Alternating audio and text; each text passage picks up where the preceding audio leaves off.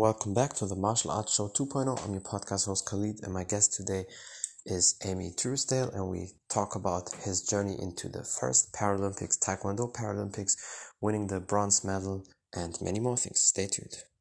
There she is now. You okay? Yeah. Hello, how are you doing? Hope everything is good. Yeah, we got there in the end. You good? Perfect. Yeah, I'm fine. I appreciate you for taking the time again. No problem. almost it was November or so when we did last time, and now, like I told you back then, the Paralympics would definitely be a success for you, and now you see, you definitely did some great work. So congrats on that.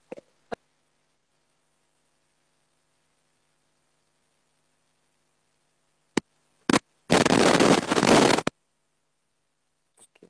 So yeah. Thank As. I said, congrats on, on your achievement in the Paralympics. It was incredible. You're awesome. I knew that, so for me, it's no surprise that you get a medal at least. So it's awesome. Yeah, I'm really pleased. Well, I'm a bit disappointed because obviously I went for gold. It's still a big achievement. Yeah. Yeah, but yeah, in general, talk us through that. How was it for you? I mean, it was the first Paralympics ever, so that alone is history, and you already qualified for that. And then, I mean, being successful and making a medal is another uh, plus on top of that. But yeah, how was the whole event for you? Um, be honest, uh, it was really good. It was the same as another, like any other taekwondo event. Um, Mhm. It was just a lot more restriction every day. Um, we didn't have a big crowd. Obviously, there was the coaches, there was the athletes supporting us. Um, but yeah, it was a great experience. Um, it was like a lot more glitz, a lot more glamour. The um, the mat and the stage itself was amazing. Um, so yeah, it was a good experience. Yeah, that's awesome. I mean, I can imagine how great it was for you. And uh, were you any nervous, or did you feel like, oh, that's something very special? Because obviously, this, that's the first ever Paralympics. So you're forever in the history books. I hope you realize that. Yeah, um, I think like a lot of people were like showing me that I was on Wikipedia. They were like, "It's massive," and I was like, "Oh, fine." But um, Yeah. yeah. it will go down in, in history because obviously first person, first like Paralympic Games. So yeah, it's good to get remembered and, good yeah, that that's really cool. I mean, that, that's amazing. How was the journey to that? Uh, did you have to do couple fights to qualify, or how is the process for that for the people who don't know that? Um, for me personally, I was the only athlete that did it through ranking points. Um, so yeah, it was hard. So it was over the last. Well, I've been doing para taekwondo since 2009. So it was due to my like consistent medal success, and I've maintained um, ranked number one for the past five years. Um, Wow. So in order to qualify for the Paralympic Games, you have to be in the top four. Um, so yeah, mine was just maintaining through um, through my ranking, the world ranking. Um, there is other pathways that you can get to the Paralympic Games. There's some athletes that had gone to like the European qualifiers or the um, African qualifiers, um, whereas they were might have only had one fight to qualify. So, you know, it was just a different route, and everyone's journey is different. I think I just took the the long one of competing and doing it that way. Yeah, but I think you proved that you're the champion for a long time. I mean, being number one all these years is definitely incredible. So I think probably your way to the Olympics is a little bit more special because I feel like if I would just have one fight and then be in the Olympics, okay, great. But I think your journey, I would like it a little bit more. Yeah, I was, yeah, I suppose so. I think it's just like you say, it is just that consistency, isn't it? Really trying to maintain that, which you know, just take a lot of drive and determination. So, yeah, I was Yeah. just glad. Um, so hopefully, I'll stay in the top four now and qualify to Paris. So that is my plan going forwards. Yeah, that's awesome. So basically, we will definitely talk about what's next for you and what will happen after the Paralympics. But um, yeah, how was it for you when you arrived um, the first day? I mean, obviously, the first day there was no competition; it was just you know arriving and being there. How was that for you? Yeah, it was amazing. Like ev- everyone from Japan was so welcoming. They were so happy to see us. Like they really looked after us. So I was actually in a preparation camp, which I spent. I think it was ten days. So I was doing a training camp in one of the local universities in Japan, and then I moved closer to a hotel um, to where I was going to be competing. Um, but yeah, the first first bit of the trip was really good. It was a good training facility, and we were really well looked after. Yeah, I mean Japan. For all the people who follow martial arts a little bit, we all know the history about Japan and how they cheer on, you know, athletes in general. But I think with martial arts, it's crazy how they normally scream for their athletes and you know get crazy. Did you feel a little bit on that on uh, on the streets? I mean, I know this time is a little bit different than the years before, but did you feel anything like that? The energy or so? Yeah, definitely. I think because we were walking around in our team kit as well, and they could see we were from Great Britain. Everyone had little posters, and they were waving, and they were shouting like "Fighting Team GB." So yeah, it was really good. They were really excited for us. That's awesome. Yeah, I mean, and you definitely deserve it. That that's for sure. How many people were in that uh, Great Britain uh, Taekwondo team? Um, so there was three athletes, myself and two other athletes that went. Yeah, and in general, do you know how many um, Taekwondo athletes were competing? Um, so on the in the weight divisions, it's the top twelve. So there's twelve athletes in each division. Um, so for the females, there's a minus forty nine and minus fifty eight and then yeah. three weight categories for the males as well. Mm-hmm. Yeah, I mean, that's, that yeah. change going into the next cycle. So um, the yeah. classification will change. There's going to be more weight divisions. So yeah, it'll be expanding even more going into Paris. Hmm. So your weight, uh, you will stay at that weight division, or do you want to move up, or what is your plan for that? So um, the options I've got, I can I it's now minus sixty five or plus sixty five. Um, I could I could do either one, um, but I think because I've always had my high ranking points in a heavier weight division, and I've been consistent medaling in that division, I may stay there. But that would be something I'll have to have conversation with my support team about. Yeah, and also I think because honestly, I mean, cutting weights. I mean, I don't know how much you have to cut because if it's up to sixty, um, if sixty kilos or even more, um, you know, probably have to cut a little bit. And I think if it's if you stay at that weight division, then it's good. You don't have to cut because the the water weight cut and everything is definitely not good for the body. Yeah, it's definitely not. I think I'm quite fortunate because where my weight's at, it's just maintaining it, so making sure that my body fat's not too high and just maintaining my muscle mass. So it's just more of a maintenance piece for myself personally. Yeah, that's awesome. I mean, because you're already in great shape. I mean, I see all the time. Your pictures and videos and everything is is definitely incredible. So I think that's the best to stay. Thank you. yeah, that's just true, and I, I'm very impressed with the recent videos you, you did. The story where you did the split jump on the bed. Uh, yeah, awesome. no, that was me getting um, away for one night, so I was a bit excited. I think. and that's basically like your celebration jump. Yeah. Well, that's that's really cool. And so, how was the first competition for you in the Paralympics? Um, yeah, I think it was like bittersweet. It was like good because it was the first one I'd qualified, but at the same time, I didn't expect to get bronze. I only wanted to get gold. I was in the best position I was ranking wise, physically, mentally. Um, it was just my semi-finals that I made some big mistakes in the first round. Um, but I was lucky enough to go into the repechage, which then secured me the bronze medal. Yeah, and that's definitely incredible. So I, I, feel as an athlete, you still want to go for gold. And honestly, I definitely saw you with the highest potential to get there. But obviously, there's always, you know, minor details they can, you know, decide how everything goes. How many fights did you have uh, in the Paralympics? Was it all on one day, or how did they split? Yeah, it was all on one day. I'd actually, because of my ranking position, I actually got a bye into the quarterfinal, so I didn't have to do my first match. So it was a total of three matches that I had to do instead of 4 mm-hmm. I mean, that, that's still incredible. I mean, for the people who do kickboxing a little bit or have background there, I remember when our tournaments, you had sometimes these uh, three fights, you know, in one night, or K1 back then the tournaments it was the same like uh, three fights um, at the same night. So it's definitely not that easy because I mean if you win your first one quick then it's good you can recover but it depends how long it goes.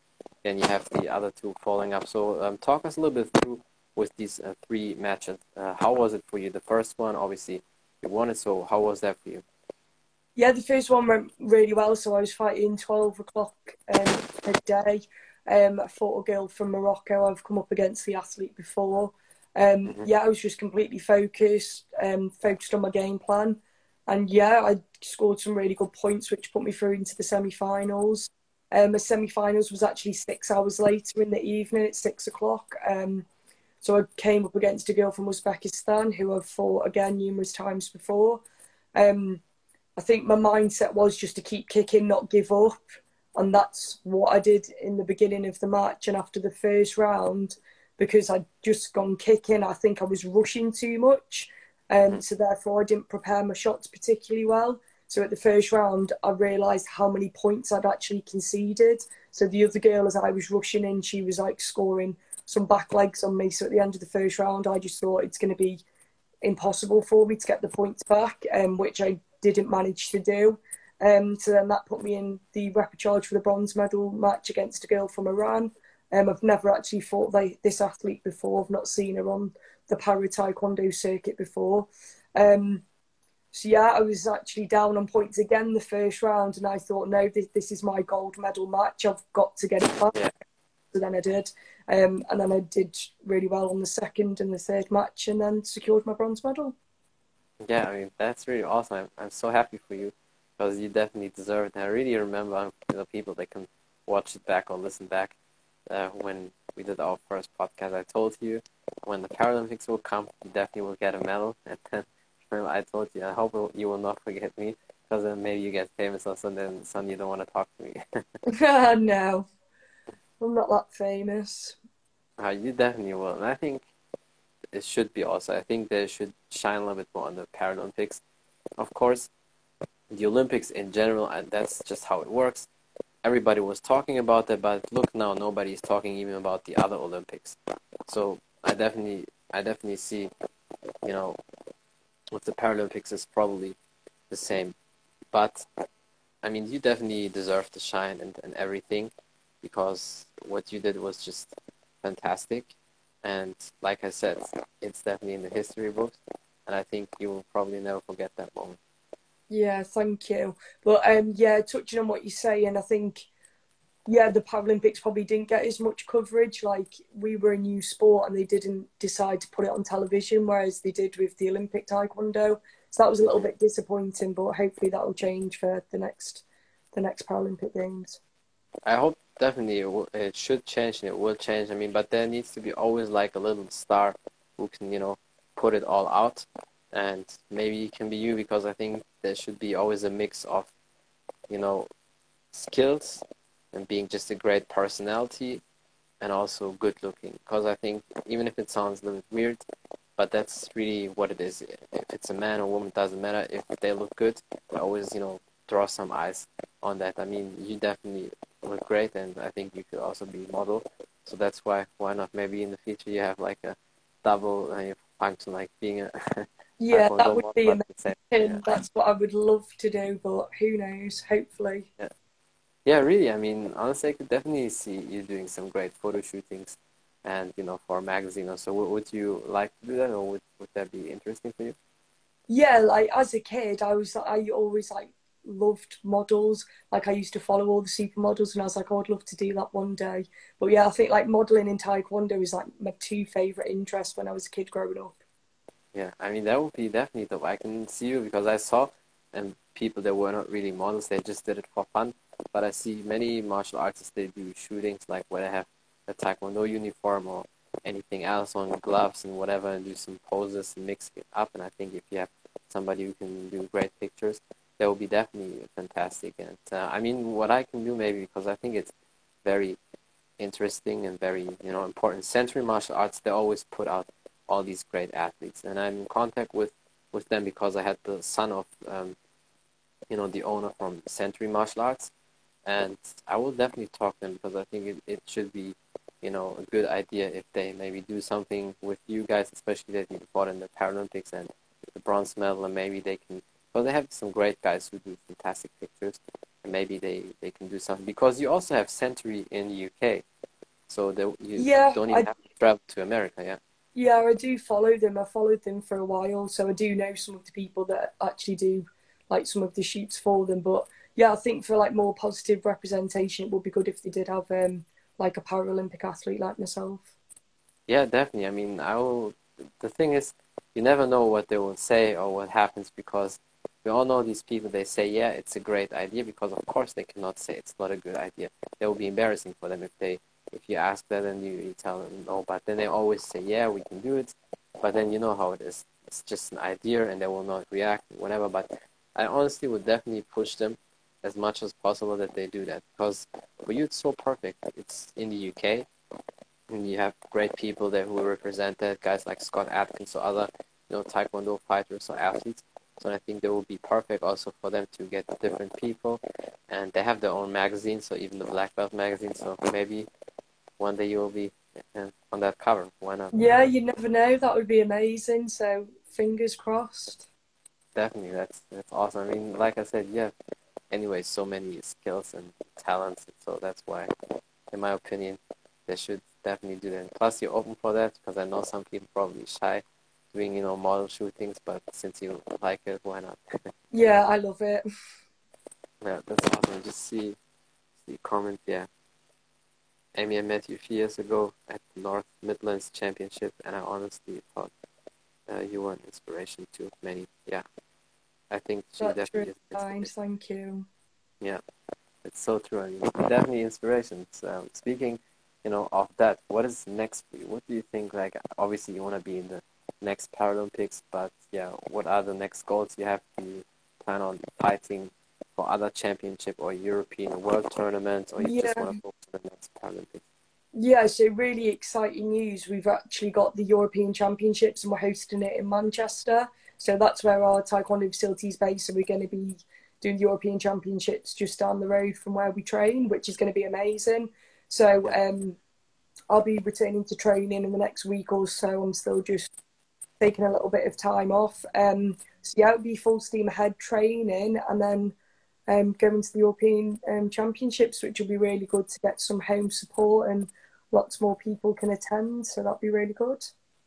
Yeah, definitely. I mean, especially the UK, you have massive support if we exclude uh, football, because obviously, especially you live in a football-heavy city. I mean, Manchester United, Manchester City, Exactly. and many more. But uh, you have a lot of great support in the UK when it comes to martial arts, specifically Taekwondo. Plus, you have the Taekwondo Center there. You have fantastic fighters. I mean, if you just look at the Olympics, all the fighters who did some great uh, medals, like Bianca Walkden and some other great people, and then obviously you as well. So yeah, I think it should be like a home match, like a, if Manchester United would play against some you know other Champions League team. So that's probably how Yeah. it would feel So, if you fight. Yeah, it's going to be a great event. Do they uh, already put out, or did they already say how many fans can be there when you have the European Championship? Um, they've only just released it a couple of days ago. They've just released the um, the dates and the venue, and I think there's some more information. Um, I did put it on my story the other day, so all the information. Like I know they are releasing some tickets quite early. So is the European Championship this year or next year? When is it? Oh, it's going to be May next year. Okay, yeah, that's awesome. Well, until then, there's still some good time. So probably, maybe, hopefully, a lot of rules will change, and there can be as many people as possible because you definitely deserve all the support. And um, how Yeah. do you uh, prepare for that? Now, I mean, obviously, with that mindset, okay, now you saw what is possible in the Paralympics, but you probably still feel like there's some potential you didn't reach. Is there anything you specifically work on? Um, I think just bringing the focus on myself, try not to get too distracted by other people. Um, you know, other people maybe putting pressure on me because I was the favourite going into the game, so that was a little bit more added pressure for me. Um, and I think just just believing in myself and just focusing on my strengths. So just treating every competition the same because most of the time it is the same girls that you are coming across against. You're the same people you're fighting. Um, Yeah. So yeah, just going into it and just performing my best.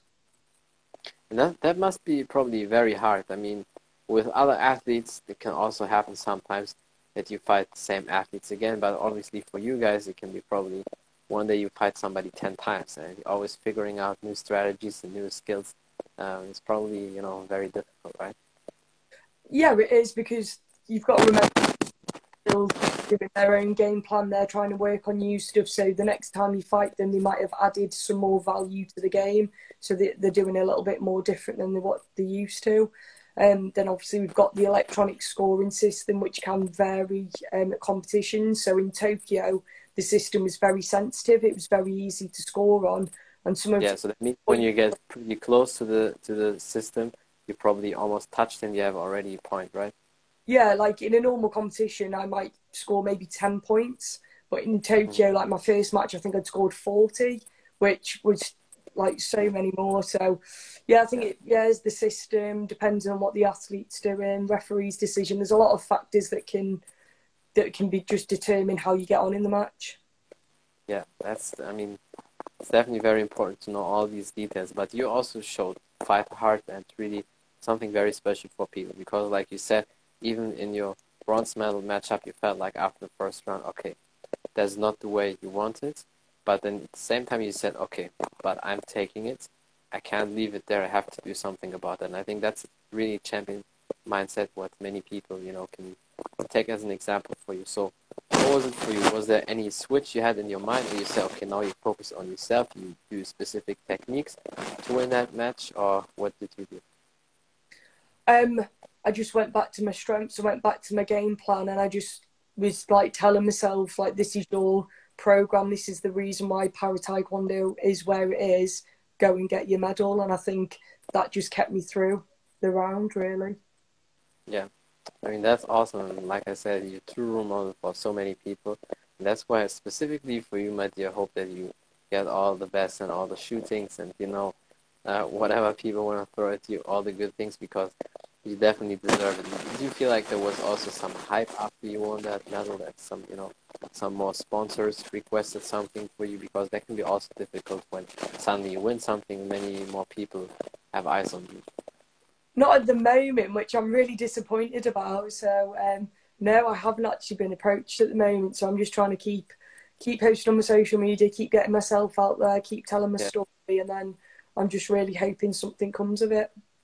Yeah, that's honestly, you know, that makes me a little bit sad because I don't understand that because um, yeah, we all know Paralympics probably will never get the same attention like normal Olympics, and even in the other Olympics, they didn't have even the same attention because as soon as it was over, like now, almost nobody is talking about the Olympics. Here and there, some people talk about the champions maybe, but that's basically because they're back to focusing on football, basketball, whatever, and everything else going on in the world.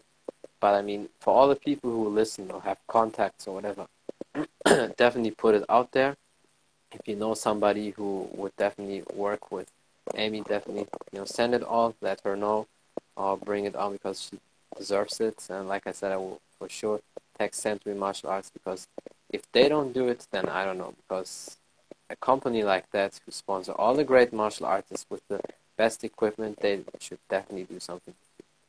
Yeah, let's hope so. Fingers crossed. Yeah, definitely. I mean, you see, people already say that Amy's a big star and deserve all the attention and endorsement. I definitely agree, and she's the same. I think they was also. Yeah. Let's hope so. Yeah, she's done. No yeah, all, yeah, yeah. She's an amazing athlete. Yeah, I mean, definitely, all the people are proud of it. So that's why, for sure, keep throwing everything at her. Movie requests, photo shootings, whatever, whatever yeah, is there. So yes, I'll do it. But uh, in terms of sponsoring anything, did you get maybe a bonus from the UK team also? Because obviously, when you win, you get like uh, some extra uh, no. bonus. Nothing. No, you don't. Um, so yeah, we all like as a program we have medal targets, and um, because we yeah. had three athletes qualify, there was one medal target which we achieved. Um, so the program itself will get funding so that will support you going on trips. It will support training partners. However, you don't get money yourself. Mm, that's that's weird because you know with the Olympics, when it depends obviously always on the country, but with the Olympics, in countries like Germany at least, the bronze they still got I think like ten thousand uh, euros. So I was wondering, at least they should give you at least maybe also the same uh, for the no, no, def- definitely not. So yeah, even if say for instance you're a world champion or you're like an Olympic bronze medalist, your money will be just like yeah, it it doesn't really matter unless you have the added sponsorship. Then no, you don't get anything extra, unfortunately. That's very sad because you know you definitely deserve. But I think if somebody can make it and change, specifically the Taekwondo Paralympics, that then it's you. Because in my opinion, you really have to look. You're absolutely beautiful. You have a perfect shape. You have all the skills. You have great personality. So I think you should pave the way for, for the other athletes in the future. Yeah, maybe I'll just have to ask. I'll be like, give me a bonus. No, definitely. Maybe why not? Because sometimes I really saw it as well with some UFC fighters also. They ask that and then it goes viral and then they can't do anything about it and they have to give it. Because honestly, in my opinion, it's almost disrespectful to for athletes like you who paved the way. That's the first ever Paralympics, and then not giving anything. I mean, and I can't even imagine that there's no famous, no athlete or movie star, whatever, who gets their attention and you know maybe thinks, oh, maybe I should you know sponsor you or give you something. Just in general for the whole team, not just you, but yeah, it's definitely crazy. Yeah, it's just yeah, I don't make those decisions, but hopefully I will get approached and I can do something additional. Oh yeah, definitely. But I hope you still um, keep going. You still have the motivation because I can imagine for some people it's frustrating. They think, oh, they they want to stop or don't want to continue. But I think for you the motivation is bigger because you never started because of money. I mean, we all know that. Even my taekwondo coach told me back then when he was in the Olympics in '88, in the first Olympics, they didn't give them anything. I mean, just the you know flight hotel was booked and obviously the outfits, but they didn't give them anything. But um, yeah, they, they did it all just for the fun and the, the joy. I think probably for you it's the same. Yeah, definitely. It's like I do taekwondo because I love it. It's never been like I'm doing it for financial gain. I did it for 20 years of my life and I was paying out of my own money doing that. It's only been the last four years yeah. that I'm paid as an athlete, but the whole 20 yeah before that it was like I need to find money to go to this competition or I need to work to get money for this competition. That's definitely incredible. I mean, your journey. Speaking of that, I just saw last time when you did that post with the guy in the shoe, you know, shop or uh, wherever yeah. it was. I mean, that's a very interesting story. And then finally, years later, you meet again, and he's also doing taekwondo and everything. That's awesome. Yeah, it's amazing. So yeah, he's gone on to get his own gym. His two kids are now black belts. He's now teaching taekwondo. So it was just so good. We had that interaction, and I was telling him all about Taekwondo that he decided to start. That's really cool, yeah. And I mean, there are some good Taekwondo people as well. I have uh, one friend, he's also from Manchester. His son plays for Manchester City, the football team, and he is a school teacher, and he, um, you know, put the Taekwondo in the school curriculum. So I will definitely talk to him as well, Ian maybe you even follow him or know him. I would definitely talk to him as well. Maybe he knows something to make anything possible for you guys because honestly, it's a little bit of a shame that they don't you know, care about uh, you guys because yeah, it's definitely awesome. But at least you you know you have one good thing, and I think you probably enjoy that being a you know paid athlete. I mean, even if it's not the, the crazy amount, but doing something you love, what's your passion, it must be definitely a great feeling, right? Yeah, exactly. Um, yeah, it's to me, it's the best job in the world. You do something you love every day, so yeah, yeah really fortunate. And at least you can make a living with that. Even I mean, people who think probably they go into taekwondo because of the money. It doesn't matter which country you live. It's definitely not the, the biggest thing you get. But I just saw a comment, and it's so right. Some countries they got like two hundred thousand for the medals. Definitely yeah, yeah, but it's like is that an individual athlete. It's that the program itself. I can't mm-hmm. see individual athletes getting two hundred thousand because that's an awful lot of funding. But who knows? Every country is different, and I just know what my program does, and that's definitely something that doesn't happen. Yeah. So basically, the program pays out whatever gets found, whatever is in the system, and they pay you guys out. Yeah, we just get funding for the program and the support team around us. Mm. But flight and hotel, everything was you know sponsored, or did you also have paid? No, no. Like all of our flights to all our competition, all our kits provided, hotels, all that's provided at every competition we attend. Yeah. okay, at least that. And how how was the hotel? How was the food?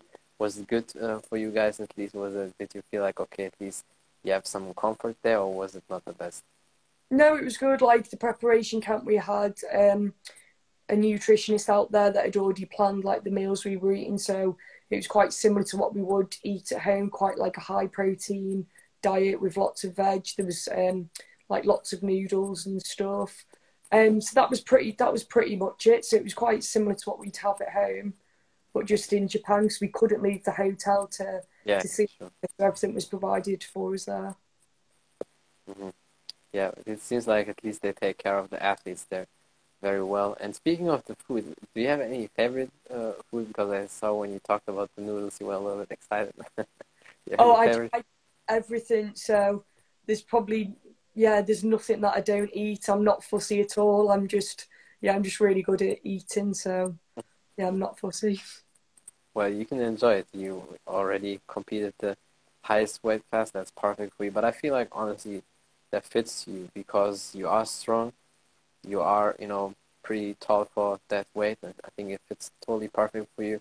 In my opinion, it would decrease you a little bit in strength if you go a weight class, you know, down. So I think it's perfect. Then you can eat whatever you want, basically. Yeah, still in moderation, not too mad, but yeah, Of course, you don't want to be fat. yeah, I don't want to get too far. Yeah, but I mean, yeah, you're definitely awesome. And you can be so proud of you, what you achieved. And again, sometimes I think really people need to, you know, put that in your memory. You definitely made history. It's written, it's in the history books, first Paralympics ever, and then even bronze medal. So that's a big achievement. But I know with your potential and everything you have, if you stay like that, next um, Paralympics, you definitely will get gold. Yeah, So let's ready for that. Yeah, that, for sure. I'm I'm very sure with that. So yeah, is there anything else you want to say? Maybe some last advices or something you want to promote or so? Not particularly. I just I think any advice for anybody out there, if you're doing a martial art, um, just just keep enjoying it. I think as long as you still love it and enjoy it, that's that's the main thing. Like that will keep you going. Um, and I think for anyone new that's starting, just don't be afraid to reach out to other taekwondo players or other martial artists. Just get as much knowledge as you can, and then you can use that knowledge and adapt it to your own training. But yeah, just most importantly, just enjoy it and keep kicking. That's what I would say. Yeah, definitely. I mean, your kicks are definitely fantastic. I love your kicks all the time. Just saw recently when you did the spinning back kicks on the big pat on the shield. Yeah, that was the other day. That's the first time I've kicked since the Paralympic Games. So I've probably not kicked for oh maybe two, three weeks. So I just did a very short session the other day. Well, but that's okay. I mean, you deserve also some rest and you want to recover and a little vacation, whatever. So that's okay. Yeah, I literally just needed the rest. That's awesome. I appreciate you so much for your time, my dear. And I hope we can talk soon again. You're awesome. I really want you to know. Definitely have my support and from many other people. I will see what I can do for you because you definitely deserve big support and sponsors and everything. I appreciate you for all the love and everything you put out there in the martial arts world. And yeah, hope to see your beautiful face soon again. Yeah, I really appreciate. Thank you for speaking to me again. Anytime. Have a great day, everybody. And yeah. Okay. Take care. Thank you. That's it from the Martial Arts Show 2.0. I'm your podcast host Khalid, and my guest today was Amy Truesdale, and we talked about his, her journey into the Taekwondo Paralympics, the first ones, how she trained, the preparation, her fights, and taking the bronze medal, and many more things. Thank you for watching. Thank you for listening. Don't forget to follow her on Instagram. Follow me on Instagram as well. And if you want to know more about the podcast on Spotify, iTunes, and all available platforms, just type in the Martial Arts Show 2.0. Thank you for the support. Until next time, bye everybody. That's it from the Martial Arts Show 2.0. I'm your podcast host Khalid, and my guest today was Amy Truesdale, and we talked about his, her journey into the Taekwondo Paralympics, the first ones, how she trained, the preparation, her fights, and taking the bronze medal, and many more things. Thank you for watching. Thank you for listening. Don't forget to follow her on Instagram. Follow me on Instagram as well. And if you want to know more about the podcast on Spotify, iTunes, and all available platforms, just type in the Martial Arts Show 2.0. Thank you for the support. Until next time, bye everybody.